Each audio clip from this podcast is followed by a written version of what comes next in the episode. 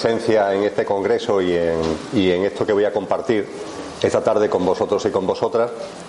Muchas gracias a Acción Evolución, que ese agradecimiento lo personifico en Paqui, eh, por contar con mi presencia en el mismo y por haber organizado un encuentro que tiene un sentido muy profundo en cuanto a la temática, es una temática muy importante en la vida, en nuestra vida cotidiana y además no sé cómo se la han arreglado para hacerlo en este sitio, que es un sitio realmente emblemático que a mí personalmente me trae muchos recuerdos porque fue todo un, una odisea recuperar este edificio para el Ayuntamiento de Sevilla cuando yo estaba en aquellos tiempos en la actividad política, en aquel ciclo de mi vida que recuerdo con, con tanto amor, pero también de una forma tan lejana, en la que se cumplieron no sé cuántos años, creo que eran 60 años, 70 años, de que este edificio, eh, cuando se hizo la exposición iberoamericana de 1929, fue el pabellón de Estados Unidos.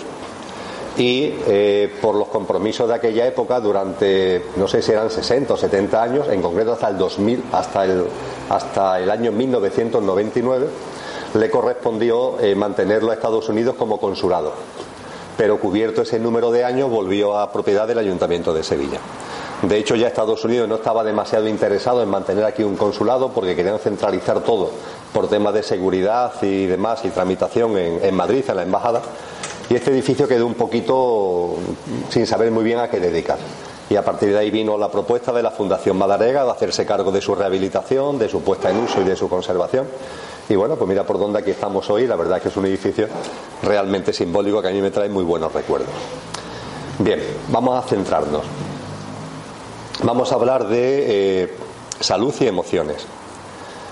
Yo no sé nada de esto, la verdad, desde el punto de vista de la salud, desde el punto de vista de las emociones. Hay muchas personas que tienen mucha más sabiduría que yo al respecto. Hay personas que han estado en esta actividad congresual, que ya han ahora aportado cosas donde yo no puedo llegar porque mi experiencia y, mi conocimiento no llega ahí. Eh, yo abordo los temas desde el punto de vista de la conciencia y desde el punto de vista de la experiencia. Y es lo que voy a compartir, ya que Paqui me ha invitado a estar aquí, es lo que voy a compartir sobre la salud y las emociones desde el punto de vista de la conciencia y desde la conciencia eh, canalizada a través de mis experiencias, que no dejan de ser experiencias limitadas.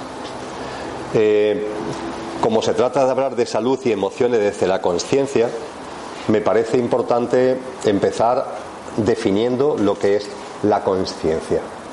Porque además, aunque eso no haya salido en las portadas de los periódicos, eh, a veces, por no decir muchas veces, se producen noticias muy potentes, llenas de amor y llenas de conciencia. Y una de ellas es que en los últimos años la Academia Española de la Lengua ha entendido oportuno, no sé ni cómo ni por qué, introducir por fin el término conciencia en el diccionario de la lengua española con un contenido. Porque antes, eh, por ejemplo, recuerdo cuando escribí el libro Buscadores en el año 2009, hay un apartado que se dedica a la conciencia. Y en ese libro se dice que conciencia y conciencia, sin ese, conciencia y conciencia, en el diccionario de la lengua española no están diferenciados. Y eso me obligaba en el libro a hacer una especie de artilugio lingüístico para realizar la diferenciación. Bueno, pues como todo está en evolución, también la lengua evoluciona y hace unos años que eh, la palabra conciencia tiene ya no solamente su sitio en el diccionario, sino con una serie de acepciones, de definiciones francamente potentes. Es decir, que han tardado en introducir el término conciencia con personalidad propia en el diccionario de la lengua, oye, pero cuando lo han hecho hay que reconocer que quien lo haya hecho, quienes lo hayan hecho, lo han hecho muy bien. Concretamente, si ahora os metéis en internet y buscáis el diccionario de la RAE, el diccionario de la Academia Española de la Lengua, encontraréis que conciencia tiene cuatro acepciones. Lo que siempre pasa en el diccionario, ¿no? que dan distintas interpretaciones a un mismo término. Eh, para no hacerlo muy largo, permitirme que me quede con las dos primeras acepciones. Personalmente le hubiera cambiado el orden, pero en fin, eso es lo de menos. Son dos acepciones, dos significados profundos del término conciencia que aparecen actualmente en nuestro diccionario. La primera acepción es eh, la capacidad de conocer la realidad que nos rodea e interactuar con ella. Capacidad de reconocer la realidad que nos rodea e interaccionar con ella. Creo que coincidiréis conmigo que es una visión potente de la conciencia, conocer el entorno en el que estamos y relacionarnos, interaccionar con ese entorno. Estamos hablando de algo francamente potente. Y la segunda acepción, que personalmente hubiera puesto a la primera, pero es lo de menos, es el conocimiento de uno mismo. El conocimiento de uno mismo. Por tanto, conocimiento de la realidad que nos rodea e interactuar con ella. Y segundo, el conocimiento de uno mismo. Creo que coincidiréis conmigo que por un orden lógico, sensato, lo primero hubiera sido conocimiento de uno mismo y después conocimiento de la realidad que nos rodea. Pero en fin, tampoco vamos ahora. Lo importante es que estos dos significados son significados potentes y ambos, ambos son como la cara y la moneda de la conciencia. El conocimiento de uno mismo y el conocimiento de la realidad que nos rodea. Para seguir el orden que los académicos de la lengua eh, han puesto en el diccionario, me vais a permitir que hable primero, en lo que a salud y emociones se refiere, de el conocimiento de la realidad que nos rodea y la interacción con ella, y en segundo lugar, del conocimiento de uno mismo. Con relación a esa capacidad de interactuar, de conocer y de interactuar con la realidad que nos rodea. Lo que creo fundamental cuando se abordan temas como el que estamos abordando aquí en este Congreso, creo que, es fundamental el recordar un principio que la humanidad ancestralmente conoció y reconoció y que con el paso del tiempo se ha ido, entre comillas, olvidando, aunque de un tiempo a esta parte, por la evolución de la conciencia, ha vuelto a recuperarse. Me refiero al hecho de que lo exterior siempre tiene su causa y origen en el interior. Lo exterior, sea lo que sea, siempre tiene su causa y origen en el interior. Para comprender lo que esto significa, me gusta utilizar un símil. El símil es muy fácil, creo, creo que es muy fácil de entender, que es el símil de un iceberg. Esa gran masa de hielo que se desgaja de un glacial o de una plataforma helada y que surca las aguas oceánicas eh, siguiendo las corrientes marinas. Si nos metemos en Wikipedia y buscamos la definición de iceberg, nos habla de esto, de esa gran masa de hielo que se ha desgajado de un glacial o de una plataforma de hielo y que surca las aguas de los océanos impulsada por las corrientes oceánicas submarinas. Eh, lo hayamos visto realmente o en películas o en documentales, creo que la práctica totalidad de los que estamos en esta sala habremos visto un iceberg. Posiblemente de manera directa, física, real, no, pero a través de películas y a través de documentales me imagino que sí. En cualquier caso, creo que todos sabemos de lo que estoy hablando cuando traigo a vuestra memoria esa figura del iceberg. Pues bien, si seguimos leyendo Wikipedia, nos dice algo muy importante que es lo siguiente. El iceberg es una gran masa de hielo. Pero ojo, la parte fundamental de esa masa, el porcentaje mayor de esa masa, no está por, fuera del agua, sino que está sumergida por debajo de la lámina de agua. Es decir, cuando desde la costa, cuando desde un barco se divisa un iceberg, la punta del iceberg que sobresale por encima de la lámina de agua del océano, la punta del iceberg es una pequeña parte del iceberg. El iceberg es mucho más grande. Por ejemplo, si el iceberg fuera lo que se ve como punta, lo que sobresale del agua, el Titanic nunca se hubiera hundido, porque la masa de hielo que sobresale eh, por encima del agua, el iceberg hubiera pasado por encima tranquilamente, lo hubiera roto. El problema es que la masa de hielo es mucho más grande y la mayor parte de la masa de hielo no se ve con los sentidos físicos, no se ve con la vista porque está sumergida, está por debajo del agua. Concretamente, Wikipedia nos dice que más del 80% de la masa del iceberg está por debajo del agua y por tanto no se ve con los sentidos físicos. De modo y manera que cuando desde un barco, desde la costa, vemos el iceberg, realmente la punta no es ni una quinta parte de la gran masa de hielo que en realidad constituye el iceberg.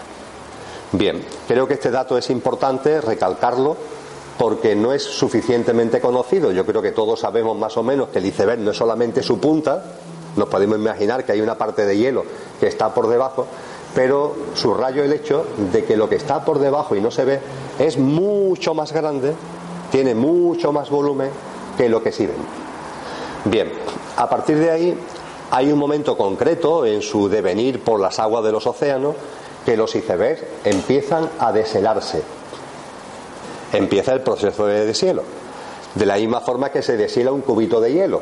Lo que pasa es que esto es un cubito a lo bestia, pero es como si del frigorífico sacamos un cubito de hielo y lo ponemos a temperatura natural.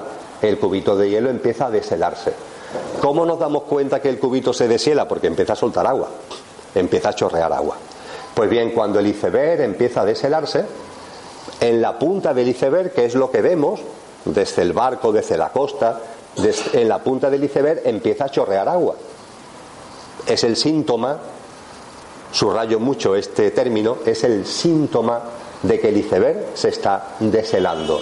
Es lo que nos da a nosotros la pista con nuestros sentidos corpóreo-mentales, a través de la vista. Ese síntoma nos da la pista de que el iceberg se está deshelando. El chorreo del agua. Ese es el síntoma. A partir de ahí nos hacemos una pregunta. Vale, el iceberg se está deshelando. El síntoma es que está chorreando agua en la punta que estamos viendo. Pero ¿por qué? ¿Por qué se está deshelando el iceberg? ¿Cuál es la razón?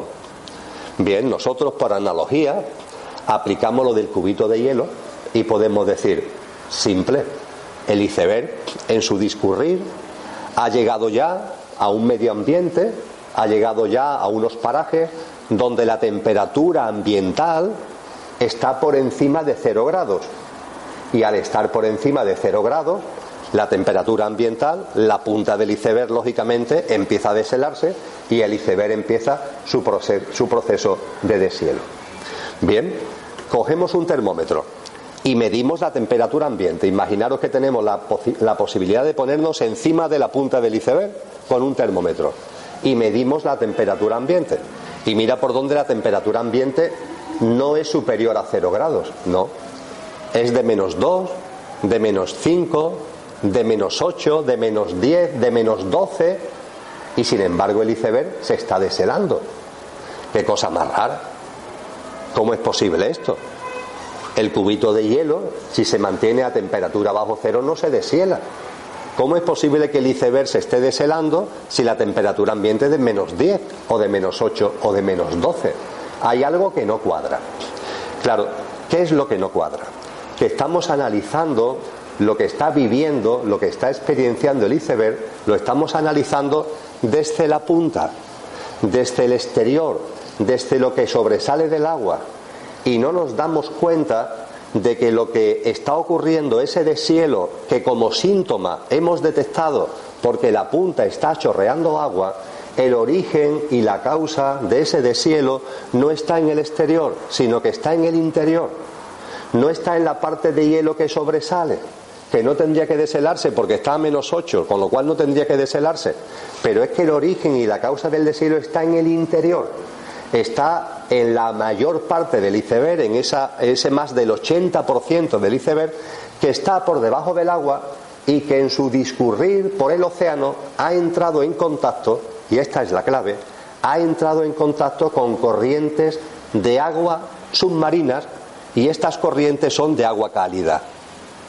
Que si el niño, que si la niña, que si las corrientes del Golfo, todas esas corrientes que van por debajo de los, de los océanos, el iceberg en su movimiento, hay un momento concreto que entra en contacto con esas corrientes, que se mete en esas corrientes.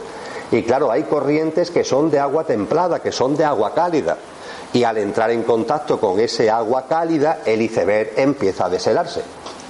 ¿Qué parte del iceberg entra en contacto con esas corrientes submarinas? La parte del iceberg que está sumergida, no la parte del iceberg que está por fuera, sino la que está sumergida, y que es más del 80%.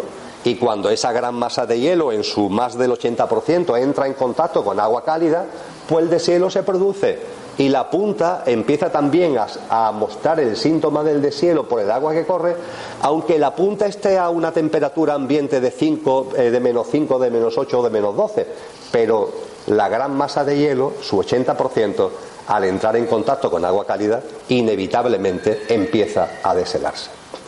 Este ejemplo, que es un ejemplo real, que es un ejemplo verídico, creo que es un magnífico símil para entender lo que ocurre en nuestra vida.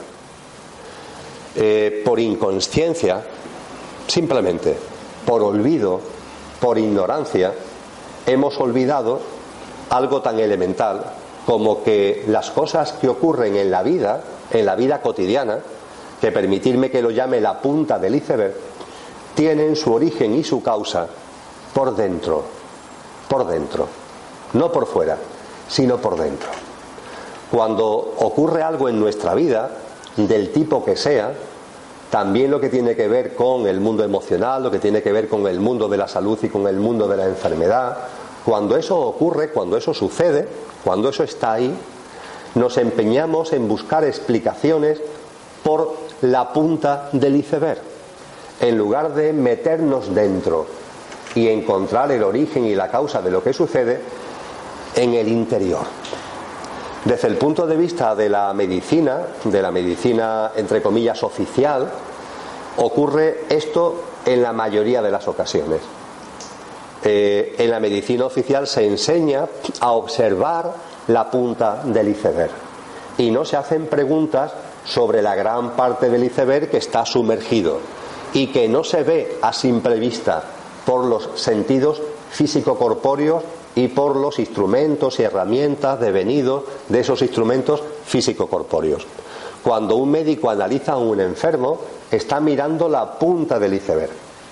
Ve el síntoma, ve el agua que chorrea y a partir de ahí lo que hace es prescribir un tratamiento, una medicación para hacer frente al agua que chorrea. ¿Cómo para el agua que chorrea?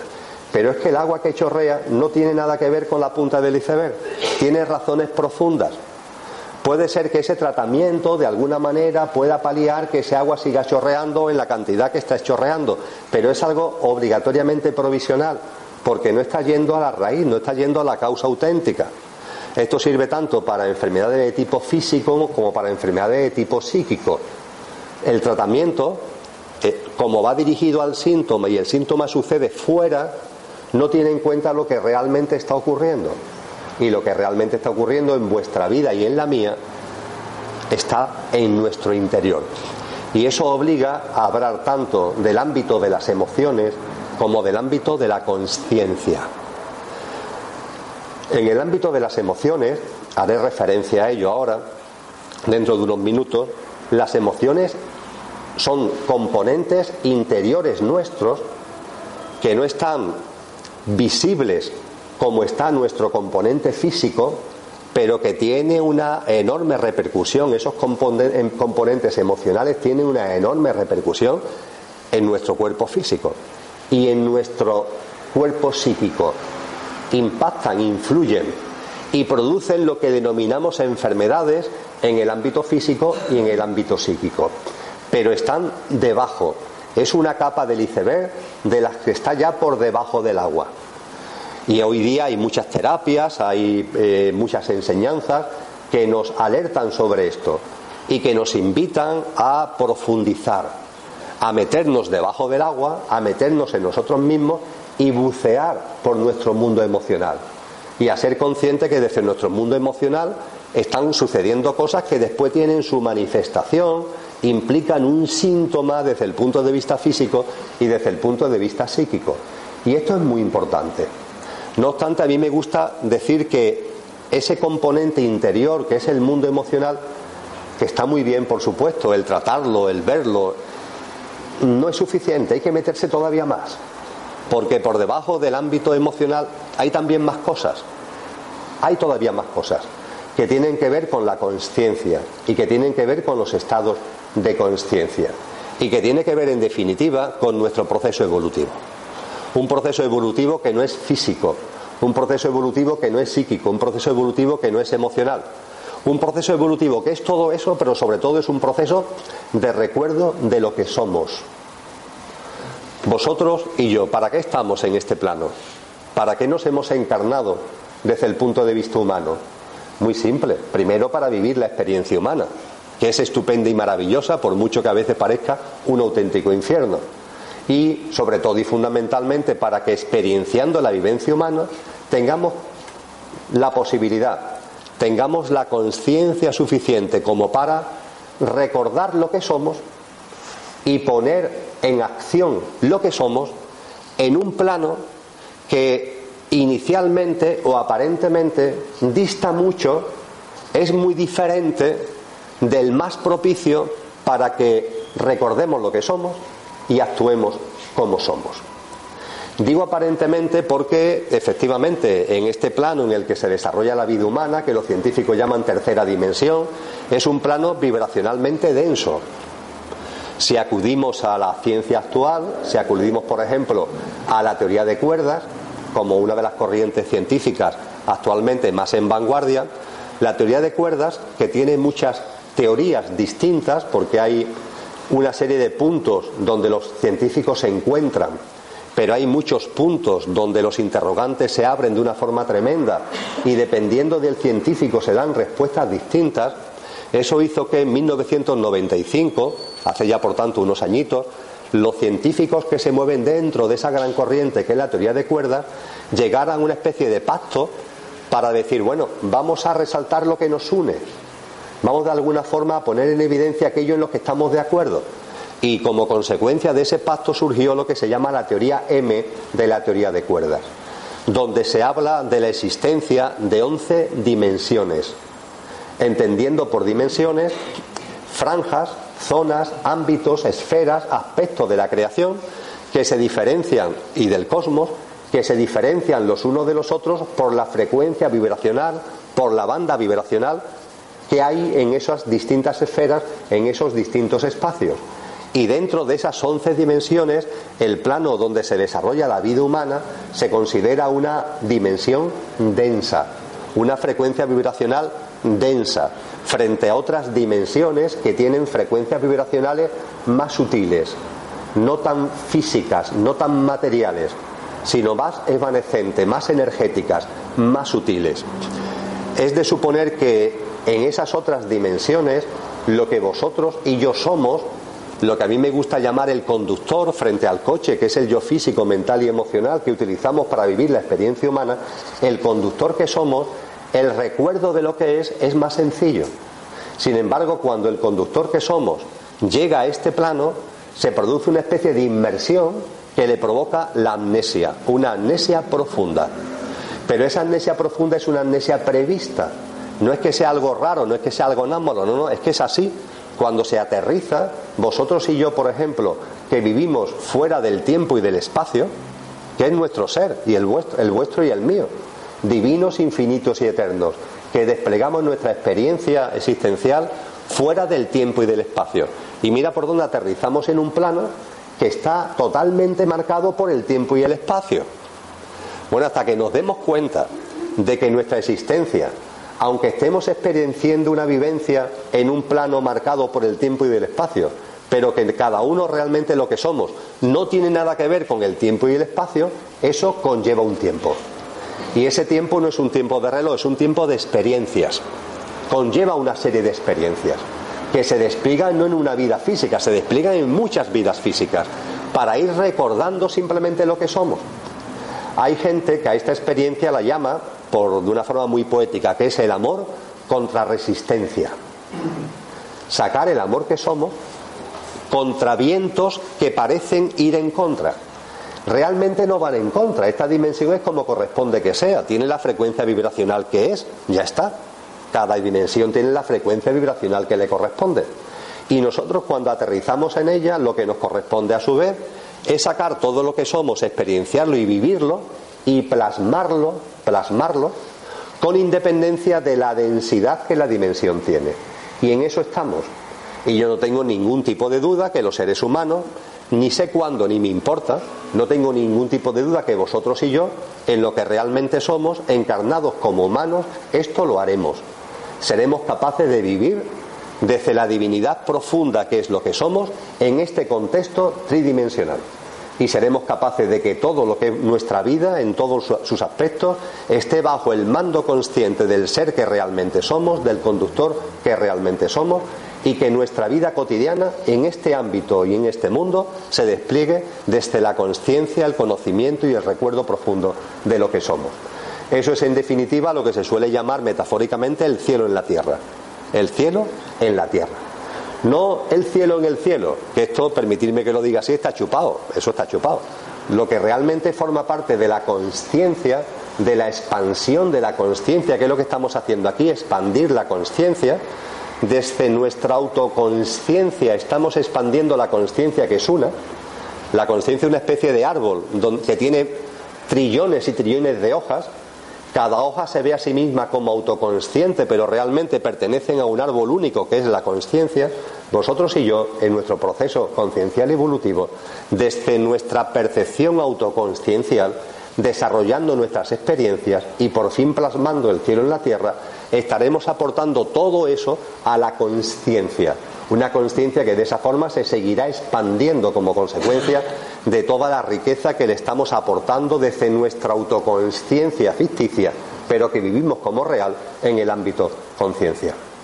Entonces, cuando estamos aquí, cuando estamos desplegando esta experiencia, lo estamos haciendo en una dimensión aparentemente contracorriente, pero no lo es, es la que corresponde que sea para que la conciencia pueda vivir las experiencias que después le van a servir para aportar a la conciencia una todo el jugo, todo el fruto, toda la esencia de lo que es nuestra experiencia.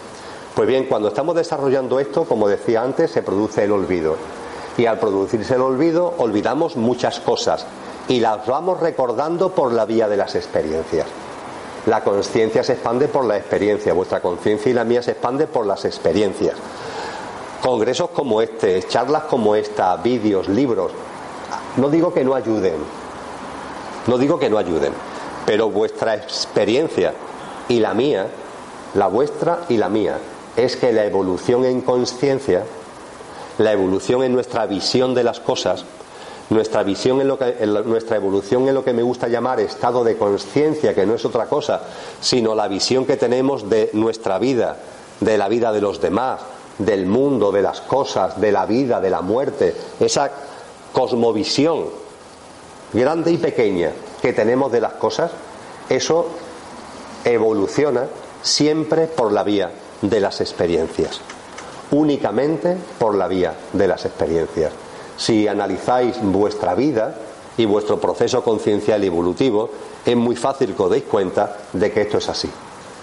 Habréis podido leer muchos libros, habréis podido asistir a muchas charlas, habréis podido ver muchos vídeos, pero lo que de verdad empuja vuestra evolución, en vuestro estado de conciencia, en vuestra visión, es realmente la experiencia vivida, las experiencias vividas. Esas experiencias vividas tienen además una circunstancia curiosa y divertida que incide en el ámbito de la salud y que incide en el ámbito de la enfermedad. Lo divertido del caso me gusta compartirlo, me lo habréis oído más de uno y más de una a través del ejemplo del zumo de naranja y del zumo de limón. Lo divertido del caso es lo siguiente.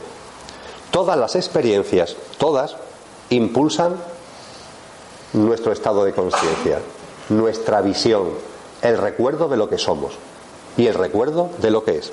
Todas las experiencias, todas, las pequeñas y las grandes a juicio de la mente, las trascendentes y las insignificantes a juicio de la mente. Todas las experiencias impulsan nuestro estado de conciencia, el recuerdo de lo que somos y de lo que es. Todas. Ahora bien, la gente, bajo el influjo de ese instrumento maravilloso que es la mente, se ha acostumbrado, y también esto tiene su sentido, ¿eh? se ha acostumbrado a ver la vida a través de la mente. Las personas van por la vida, me gusta decir, con las gafas de la mente puesta todo el día. Mejor dicho, no todo el día, las 24 horas por el día y por la noche. Las gafas de la mente durante el día generan, por ejemplo, pensamientos y durante la noche generan sueños.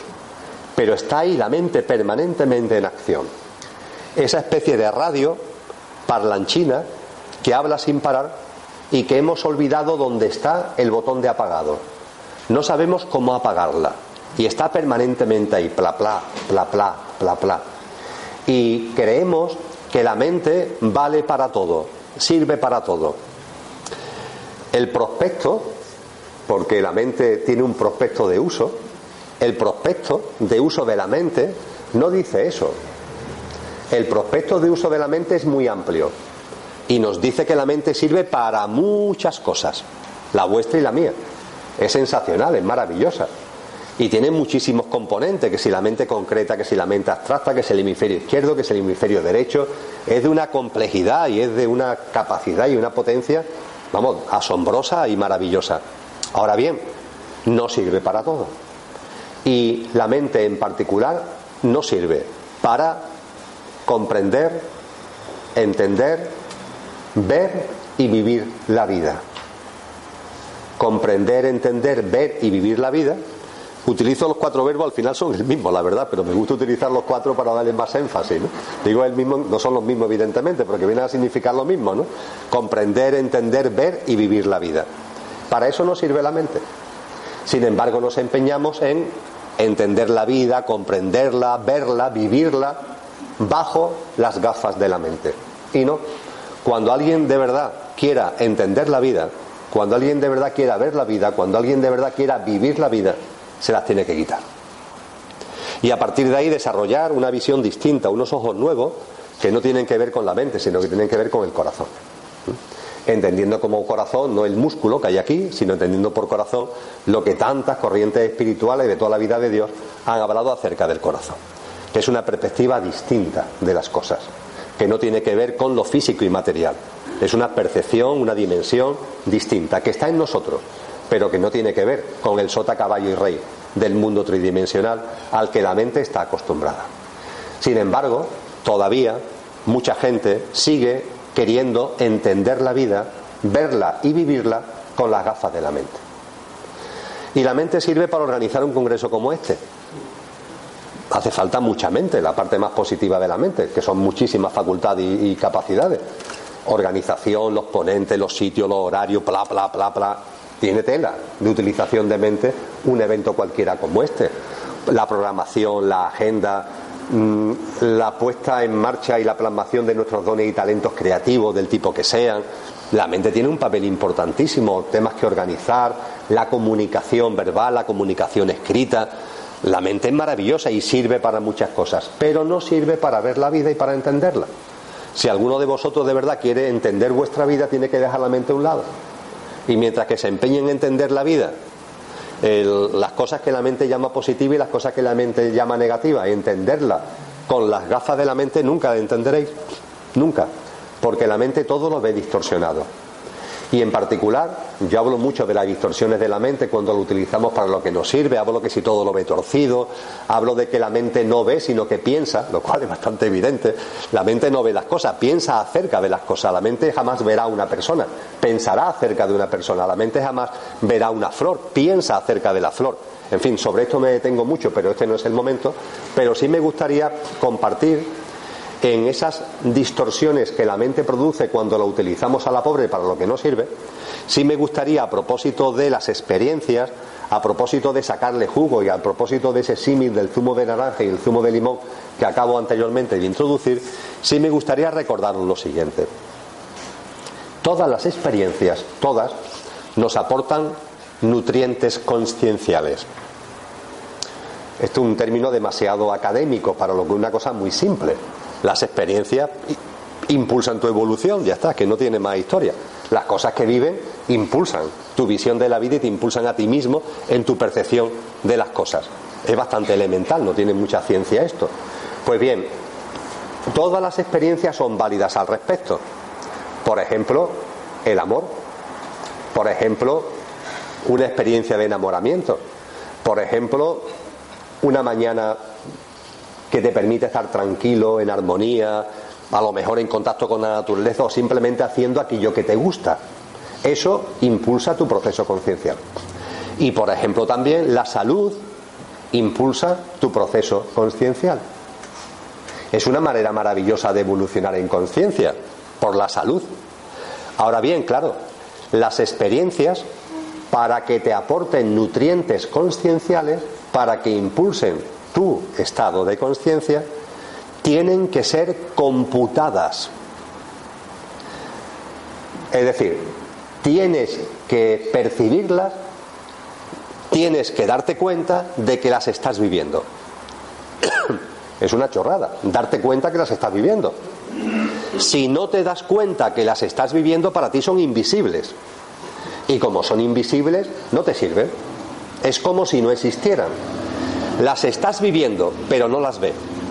Las estás viviendo, pero no las sientes.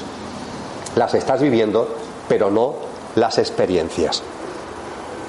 Y esto ocurre en vuestra vida con mucha frecuencia.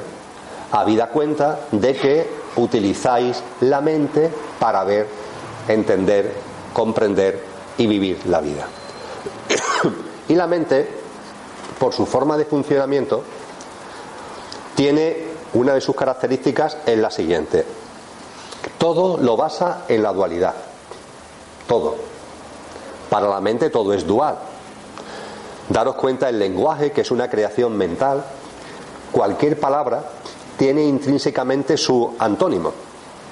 Cuando hablamos de amor, implícitamente está el odio. Cuando hablamos de acercamiento o de una cosa próxima, subyacentemente está la lejanía. Es más, muchas veces definimos una palabra precisamente como lo contrario de su antónimo. El lenguaje es una creación de la mente y es una maravillosa plasmación de esto que estoy compartiendo, del hecho de que la mente todo lo hace dual. Bien, y no se conforma con eso. Cuando la mente hace las cosas duales, su atención, y esto de verdad es que es para darle un aplauso porque es, divertido, su atención lo coloca, la coloca esa atención en la parte de la dualidad que ella considera negativa. Para ella todo es dual, signo positivo, signo negativo. Pues bien, a partir de ahí, toda la atención la coloca siempre en el signo negativo. Podría ser al revés, ¿no? Oye, puesto ya a dualizar todo, eh, ¿por qué no colocar la atención en el signo positivo? Vivir intensamente la experiencia positiva y la negativa como si no existiera. Sería estupendo, ¿no? Imaginaros, una, un encuentro de pareja, ¡bum! ahí viviéndolo, y el tiempo ahí, que se, está que se está bien, que se está a gusto, venga, vivirlo intensamente. Sin que la mente se meta por medio, por cierto, metiendo tantas cosas como de apropiación, de, en fin, no voy a entrar en ello ahora. Y cuando se produce la ruptura, ni caso, ni caso, no se computa. Vámonos a la salud y a la enfermedad. ¿Os imagináis una mente que tuviera el siguiente funcionamiento? Salud y enfermedad, la dualidad. A partir de ahí, cuando estoy sano, estaría todo el día agradecidísima que estoy sano. Todo el día acordándome de lo sano que estoy y dando salto de alegría por la salud que tengo. Y si alguna vez enfermo, ni me daría cuenta, ni lo computaría siquiera, no formaría parte de mis preocupaciones ni obsesiones. Estaría todo centrado en la salud. Pero claro, la mente en su funcionamiento hace exactamente lo contrario. Plasmada la dualidad, el más y el menos, enfoca su atención, la concentra en el menos. Y hablando de salud y de enfermedad, ¿eso qué es lo que provoca? Provoca que una persona sana, cuando se levanta por la mañana, ni se acuerde que esté sana. Vamos, es que no le dedica ni un segundo de tiempo al hecho de darse cuenta, tomar conciencia, oye, estoy sano y voy a comenzar el día sano y voy a salir a la calle y tengo energía y tengo salud para vivir todo con energía, con fuerza. ¡Qué maravilla! Qué se... entra, entraría ganas de salir por la ventana, estoy sano, voy a vivir el día magníficamente.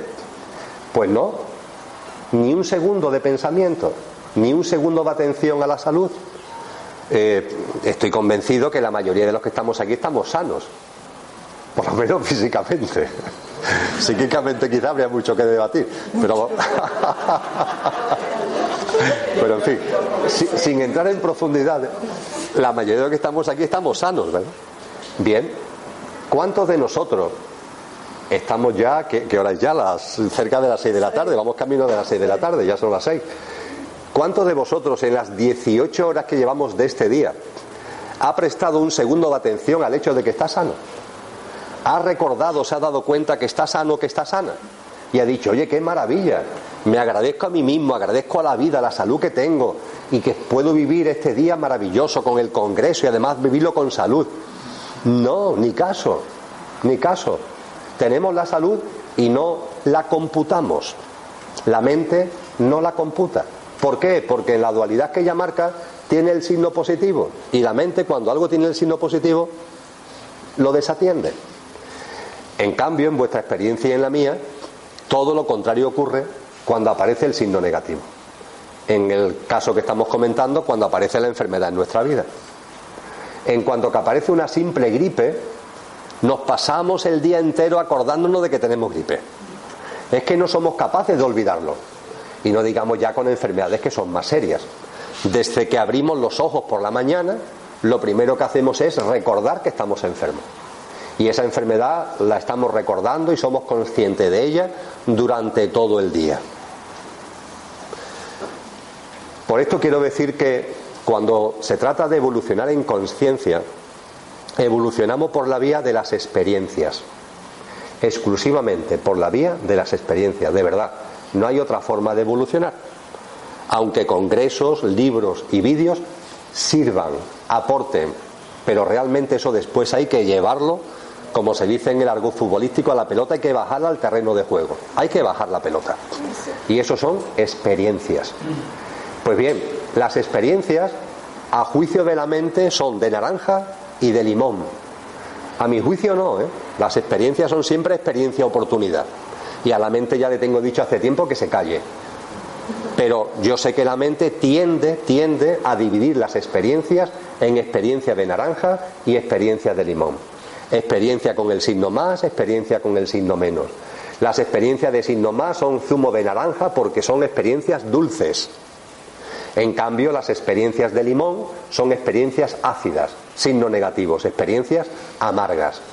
Y lo cierto es que cualquiera de nosotros en nuestra vida tenemos aquí el zumo de naranja y tenemos aquí el zumo de limón. Oye, puestos a evolucionar en conciencia, mucho zumo de limón. Perdón, mucho zumo de naranja. Mucho zumo de naranja, dulce. El gozo, la alegría, la armonía, la paz, la confraternidad, la solidaridad, la cooperación, el estar bien con los amigos, etcétera, etcétera. Muchas experiencias que sean zumo de naranja. Muchas experiencias, oportunidades de zumo de naranja. Y el zumo de limón no lo necesito porque estoy sacando del zumo de naranja todos los nutrientes que ya preciso para mi evolución en conciencia. ¿Qué problema tenemos? Que como llevamos la gafa de la mente puesta todo el día, este zumo de naranja no lo vemos. Es como si no existiera. Ya está y solo tenemos delante el zumo de limón. Es decir, o evolucionas por zumo de limón o evolucionas por zumo de limón. ya está.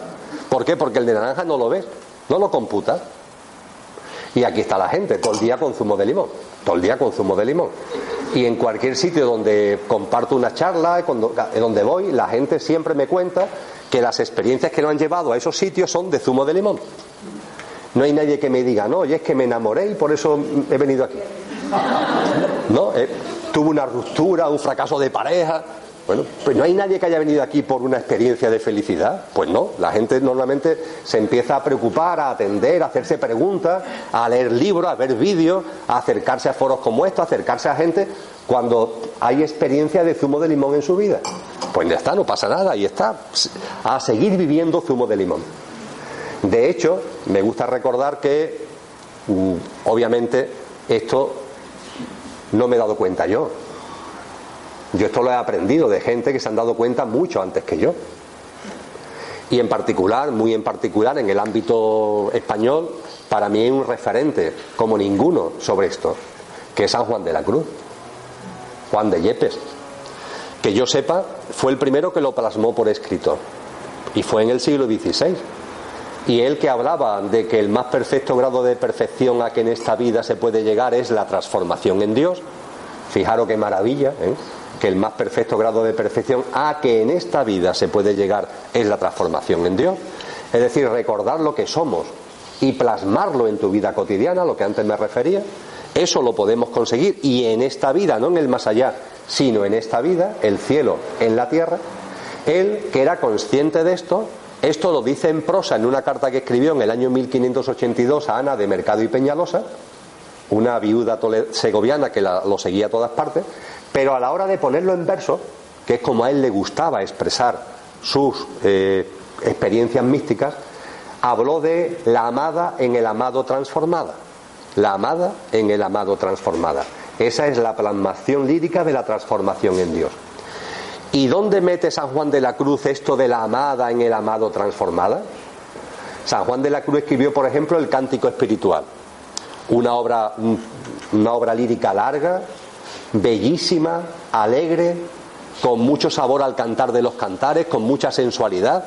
Ahí podía haber metido lo de la amada en el amado transformada, o yo qué sé, o en Llama de Amor Viva, en cualquiera de sus poemas.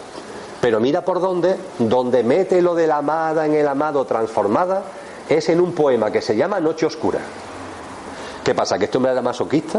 ¿Es que la transformación en Dios tiene que estar relacionada con la noche oscura? ¿No podría titularse el poema Día Luminoso, ya que estamos hablando de la transformación en la divinidad que somos? Pues no, lo metió en un poema que se llama La Noche Oscura.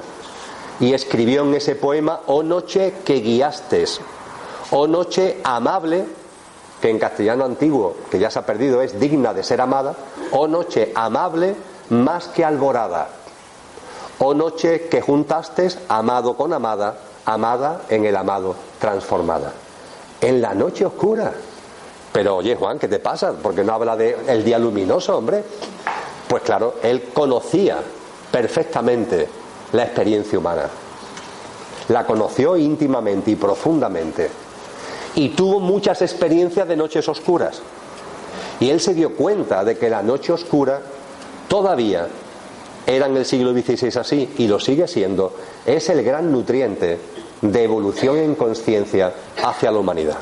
Pero no porque sea necesario así, no porque la creación y el cómo esté mal hecho, sino porque el zumo de naranja lo tenemos invisibles ante nosotros y esos zumos de naranja están invisibles porque simple y llanamente utilizamos la mente para ver las cosas, para ver la vida, y la mente, dualizando la realidad, pone su atención en la parte negativa. Con lo que, de corazón a corazón, vamos a ir poniendo a la mente en su sitio, vamos a ir sacando los nutrientes concienciales, evolutivos, a las experiencias de gozo, y de esa forma, de esa forma, no estaremos abocados a vivir noches oscuras, entre ellas la enfermedad, a la hora de experienciar eh, cosas que nos impulsen en conciencia. Sabéis que me gusta también compartir a este respecto, soy breve porque lo repito mucho, de que mucho más recientemente, mucho más recientemente, eh, ese cantautor cubano llamado Silvio Rodríguez, esto lo ha palmado también en una canción. Una canción bellísima porque habla de vosotros y de mí, llamada El elegido, y habla de un ser de otro mundo como vosotros y yo.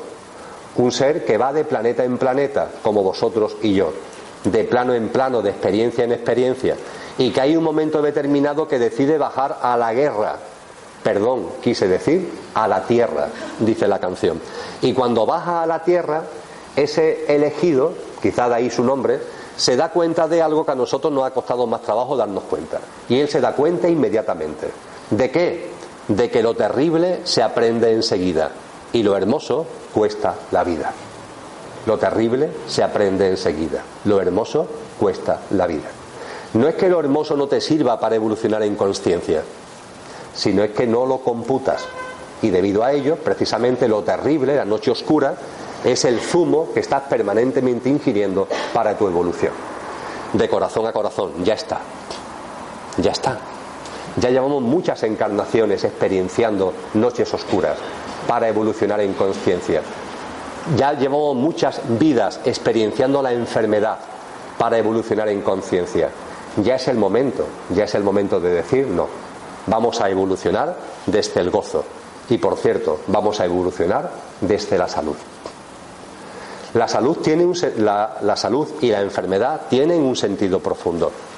Si en nuestra vida hay salud y en nuestra vida hay enfermedad, tienen un porqué y un para qué. No es fruto de la casualidad. Y tiene algo que ver con ese segmento más profundo al que yo hacía referencia. No la punta del iceberg, la parte física. Ni siquiera empezando por lo que está abajo, ni siquiera la parte emocional, que es muy importante, ahora hablaré de ello. Pero hay que ir incluso más abajo hay un porqué y un para qué que tiene que ver con tu evolución en conciencia, que tiene que ver con el recuerdo de lo que eres. Y en muchas ocasiones las enfermedades que estamos viviendo tienen, aparecen en nuestra vida como creaciones nuestras. El origen y la causa están en nosotros mismos para que esa enfermedad te aporte esos nutrientes a los que vengo haciendo referencia, jueguen el papel de ese zumo de, limón al que vengo haciendo referencia, para que tu conciencia se expanda para que veas cosas que antes no veías, para que comprendas cosas que antes no comprendías. Y por supuesto que cuando esto se vive, cuando la enfermedad se vive, sobre todo cuando la estás viviendo totalmente metida en el meollo, esto es complicado. Esto es complicado. Yo tuve hace seis años ahora, precisamente, estaba enfrascado en esos temas, hace seis años, un proceso de enfermedad muy fuerte, como que me llevó a, tener un pie en el otro barrio el 29 de noviembre del año 2010. Yo no sé si en ese momento alguien me hubiera hablado de esto, si lo hubiera mandado a Freddy Espárrago, no lo sé. Yo lo que sé es que mi experiencia sí me lleva ahora y también hace un tiempo, me lleva a estar absolutamente convencido de que todo eso que me ocurrió fue una bendición, fue un regalo de la vida. Y me pudo, vamos, no me pudo, me llevó de hecho al otro barrio, con una experiencia cercana a la muerte. Y pude no haber vuelto. Pero para mí, para mi proceso experiencial, para mi proceso evolutivo, marcó un antes y un después. Y le estoy profundamente agradecido a ese proceso de enfermedad. Y eso sí, ese proceso de enfermedad, entre otras cosas, me abrió la percepción del zumo de naranja, del zumo de limón, por seguir con ese símil coloquial, y ahora de verdad que le presto mucha atención al zumo de naranja. E intento que mi vida esté permanentemente nutrida y surtida, bien surtida, de mucho zumo de naranja que computo y le saco todo el sabor en profundidad. Las enfermedades tienen siempre un sentido profundo. Desde luego hay enfermedades que son terminales. No pasa nada. Una enfermedad, lo máximo, lo máximo que te puede provocar, yéndonos al mundo de la mente, lo más negativo, lo más negativo, según la mente, que una enfermedad te puede provocar, ¿qué es? Que te mueras. Pero como la muerte no existe, tenemos que estar muy tranquilos. Si lo máximo que nos puede provocar es que nuestro cuerpo físico muera, pues vosotros y yo tenemos que estar enormemente tranquilos. ¿Por qué? Porque vosotros y yo somos mucho más que nuestro cuerpo físico. Es decir, lo máximo que puede provocar una enfermedad es que nuestro coche ya no valga. Ya está, haya que llevarlo a la chatarrería. Bueno, pues ya está, ¿qué se va a hacer? Lo máximo que puede provocar una enfermedad es que te vuelvas a donde has venido. ¿Vale? Pero es que alguien cree que se va a quedar aquí siempre. ¿Alguien es tan iluso de pensar que se va a quedar aquí siempre? La enfermedad simplemente es la puerta que se abre cuando es terminal para que vuelva a ese sitio de donde viene. Ya está. Entonces, no hay que rasgarse las vestiduras. Me gusta poner el ejemplo en encuentros como este. Eh, hemos venido a este sitio para vivir la experiencia de este congreso. El congreso termina dentro de un rato, esta tarde. Mañana no vengáis, ¿eh? que no van a dejar entrar. Cuando se haya vivido la experiencia, nos vamos. Ya está. Tan tremendo es esto, tan difícil es de entender y de interiorizar, que estamos aquí para vivir una experiencia y que cuando la vivimos otra vez nos volvemos. Nos vamos de vacaciones y cuando las vacaciones terminan volvemos a casa. ¿O es que te vas a quedar en, ¿cómo se llaman estos sitios de México tan tremendo que va la gente de vacaciones? En Cancún. En Cancún. Es que te, te vas a quedar en Cancún toda tu vida, ¿no? Vas a la luna de miel y te vuelves. ya está. Es que, es que es tan sencillo, es tan simple. Y de verdad, en nuestra inconsciencia, en nuestro olvido, nos ponemos tan trágicos y la enfermedad simplemente, como el coche hay que pararlo, porque para volver a casa el coche hay que pararlo, la enfermedad es una forma de parar el coche. Me refiero a las enfermedades terminales. Y las que no son terminales, si la terminal tiene su sentido profundo en parar el coche para que vuelvas a casa, las que no son terminales, su sentido profundo es aportarte esos nutrientes que te sirven para que en tu vida, en tu desarrollo vital, tu conciencia se expanda y vivas tu vida de una forma distinta a antes de tener la enfermedad. Y esto es válido para las enfermedades graves y para las enfermedades leves. Es válido para una gripe que tiene un mensaje profundo. Es una gripe nada más, pero tiene un mensaje profundo. A lo mejor te está hablando de tu ritmo de vida. A lo mejor te está hablando de que tienes que pararte un poquito. No digamos ya cuando tienes una fractura de peroné que te está diciendo, oye, párate, párate, que vas a un ritmo que así no se puede ir por la vida, etcétera, etcétera, etcétera. Hay incluso gente, yo no llego a tanto, no tengo ese conocimiento ni ese saber, que incluso hacen catálogos, ¿no? una especie de protocolo que dependiendo de lo que te pase, eh, mira por dónde esto significa no sé qué. ¿no? Yo la verdad que invito, no digo que estos catálogos no valgan, ni mucho menos, pero yo invito sobre todo a hacer una introspección. Es decir, ante un proceso de enfermedad, mírate por dentro, bucea, bucea. Escucha el mensaje de la enfermedad. Y por supuesto esto conlleva que en lugar de verla como una enemiga, hay que verla como una amiga. Y esto no lo dicen los médicos, claro. Cuando tú vas al consultorio, cuando vas al hospital, no te dicen, oye, qué buena suerte, estás encontrado con una amiga. La enfermedad es una amiga. Ha aparecido en tu vida con un sentido profundo que tiene que ver contigo. Su origen y su causa, como el tema del iceberg, está en ti.